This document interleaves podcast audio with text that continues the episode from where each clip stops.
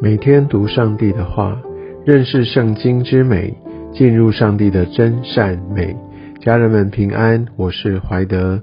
今天我们进入到历代至上第十三章，在这章经文当中，我们看到大卫他把约柜迎回耶路撒冷。在这个过程当中，我相信我们在呃之前的经文都有读过，特别在呃撒母耳记下的时候，我想这整个过程里面写的很详细。但如果我们做一个比对，我们可以看到在撒母耳记下，在当时呃他所一个描述的顺序啊，就是在第一先提到大卫，他得到呃推罗王的帮助，呃来建圣殿取得这些的材料。然后呢，他呃又在耶路撒冷，他生儿育女，然后接下来也记载他打败非利士人，最后才讲到运回约柜。呃，也许这是一个正确的次序，但是在呃历代志上我们所读的经文当中，却发现这个次序不太一样。特别是把这个运回约柜这件事情放到首要，好像大卫他就登基为王之后，呃，这就是他的第一件事情。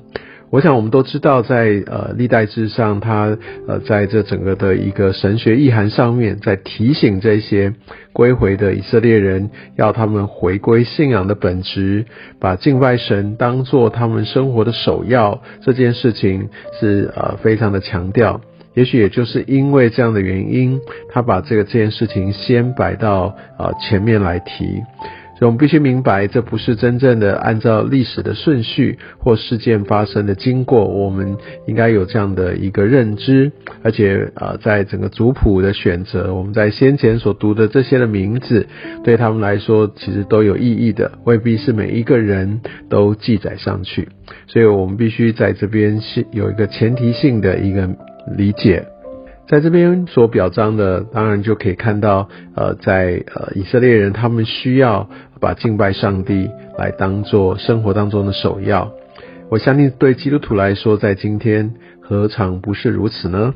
而第十三章一开始，我们看看到大卫，他就跟这些。呃，他们的领袖哈，军队的领袖也好，在这些政治上面的领袖也好，一同商议。大卫用这个方式啊，因为他先呃才刚巩固了他的王权，而这个时候是需要让众人都可以有一些参与的，来让他的声望也好，大家的默契啊，特别跟呃北方支派这些人啊，他们还不是那么的呃有多的共识机会，所以呢，他用这样的方式来呃进行。那当然。这就是在领导上面，呃，一一种常见的方式啊，也常常很有效，因为它能够让这些呃他所需要来呃得着他们民心哈，得着信赖的这一切的领袖哈，有一个机会的参与，乃至于他们所做的决策是共同的决策，这样的话在推动上面阻力会比较小。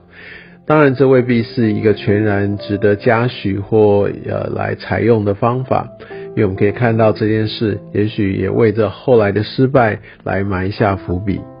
但我们必须明白哦，有些时候其实领袖他在推动一些的事情，要透过一个过程来凝聚这个意向，哦，大家来共同往前。哦，这件事情是很重要的，绝对不是只是啊他的发号施令，大家就一定会跟随。所以我相信领袖要有这样的耐心跟气度。在带领，或者说他要透过一层层领袖来交办下去，来一起同心集结的时候，这样的一个呃的一个呃尊重也好，等候沟通哈凝聚的这样的一个过程是非常必要的。而在第三节，他这边的呃，等于就是呃间接的来指出扫罗他失败的原因，是因为扫罗他呃没有凡事来求问神啊，所以他一定要避免这样的错误。确实，扫罗他虽然呃其实能力蛮强，呃在圣经没有记载他的丰功伟绩，他在军事上其实特别多次击败非利士人，算是非常有建树的。但是呃，圣经并没有太多的琢磨，代表神的心不是看重这个。而且扫罗最后的失败，我想透过圣经我们就明白，是因为他不愿意求问神，他要自己做主，然后他要凭靠自己的努力。所以我想这个要成为我们非常重要的提醒。而他一开始再去呃迎回这个呃约柜的这样的一个过程呢，我们可以从看到几件事情。但第一个看到这是圣灵也感动了，让呃他把这样的一个说法想法来讲出来，众人都以为好，所以代表他们有一个合一的心。我想大卫也给他们一个聚集的机会，所以啊这样的一个大家在一起来产生共识，我想这是很重要的。而我们就需要圣灵在这当中来动工，大家一起寻求。我们可以看到，呃，在这边并不是用投票表决的，而是用一个合意制哦，大家都有一个共同的一个呃看法，那他们就往下走。那我们就可以看到，呃，神在这当中的他的功继续的来推动。接下来我们看到，在迎回约柜的过程当中，呃，他们用非常呃大的一个阵仗哦，我想在之前的经文我们可以知道，大概有高达三万人哦。大卫用这样的一个很世俗的方式，觉得这就是给呃他们所敬拜的神一个最高的一个尊荣，极大的声势，浩浩荡荡、轰轰烈烈的要去迎回，而且他用新的车，我想这也就是用世人的方式，用他所知道最棒的方式。是要给神，但我们可以看到这后面的结局是，呃，真的非常的令人讶异，也真的产生了一个悲剧。重点就在于说，大卫用错方法，呃，他不应该用人的方式。所以我们在敬拜神，我们要遵从神的时候，不是我们觉得好，我们觉得这样很棒，把最绚烂的，然后这就是给上帝最大的荣耀，用一切用人的方式，用世俗觉得最尊荣的方式。其实上帝未必喜悦，我们必须回到圣经的真理。上帝看重的是什么？特别他们在旧约、在律法的时代，上帝讲的非常清楚，他们要怎么样来处置。那所以大卫他没有用这个方式。我想这有几个我们要来看。第一个，大卫他并不熟悉，总相信也就是因为在扫罗年年间，我想这很多的教导都没有持续下来。第二个，其实这些要办理这些事的人，包含立位人。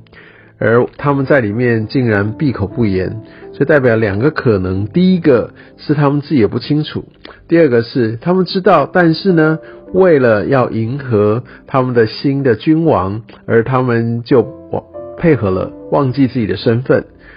啊，我想这个真的给我们很深的提醒：我们会不会因为呃想要保有自己的位置，想要得着我们在世上这个这个领袖呃的这样的一个喜爱哦，为了自己的原因而把一些真理，把一些我明明所领受到，我应该要有些时候要有一些正确意见的表达，可能不讨喜，但是呢，我会不会因为自己的利益，我把它吞下去？我想这个非常非常值得我们来深思。而在经文当中，我们可以看到，特别第七节，好，那大卫让乌萨跟亚西约他们来赶车，然后后面讲到乌萨他为了要护住这个呃约柜，然后他就被神击杀。我们觉得哇，他真的是感觉很不幸啊。但我们必须明白，这两位其实是立位人，他们承袭的这一切。呃的教导，他们应该明白，根本不应该用车，更不可以用手去扶，但他们依然用自己的方式，配合度很高，然后用自己的身体去扶等等，这就是真的是不把神放在眼中，所以乌撒因此而丧命。我们不要觉得说神好像很不合理。我想神在这边其实早就已经要把这些真理要怎么样的来来来来执行好，我想这个都已经说得很清楚，所以我们必须从这段经文看到我们对上帝的话语、上帝的教导，呃，其实我们对他的看重程度也反映出我们有没有敬畏上帝。我想我们真的需要很谦卑的来到上帝的面前，透过真理来寻求他的心意。大卫。是一番好意，但我们也可以看到，呃，在这件事情的结果，啊，是让人遗憾的。我们也可以看到，他一开始用这样的一个呃群众用众首领的方式，也许就让他呃在表达上面也有所呃顾忌。那我们可以看到之后啊，他再一次迎回的时候，他就已经用一个完全不同的角度跟方式。我我想我不是说不要用呃。集合众人的意思，而是说我们必须明白，那个领袖他必须非常抓住事情的核心，那这样的话才有办法带团队到一个应该他们应该前往的道路上。愿上帝使用今天的话语，我想有很多值得我们需要行思的地方，用今天的话语来光照、带领、保守、祝福我们。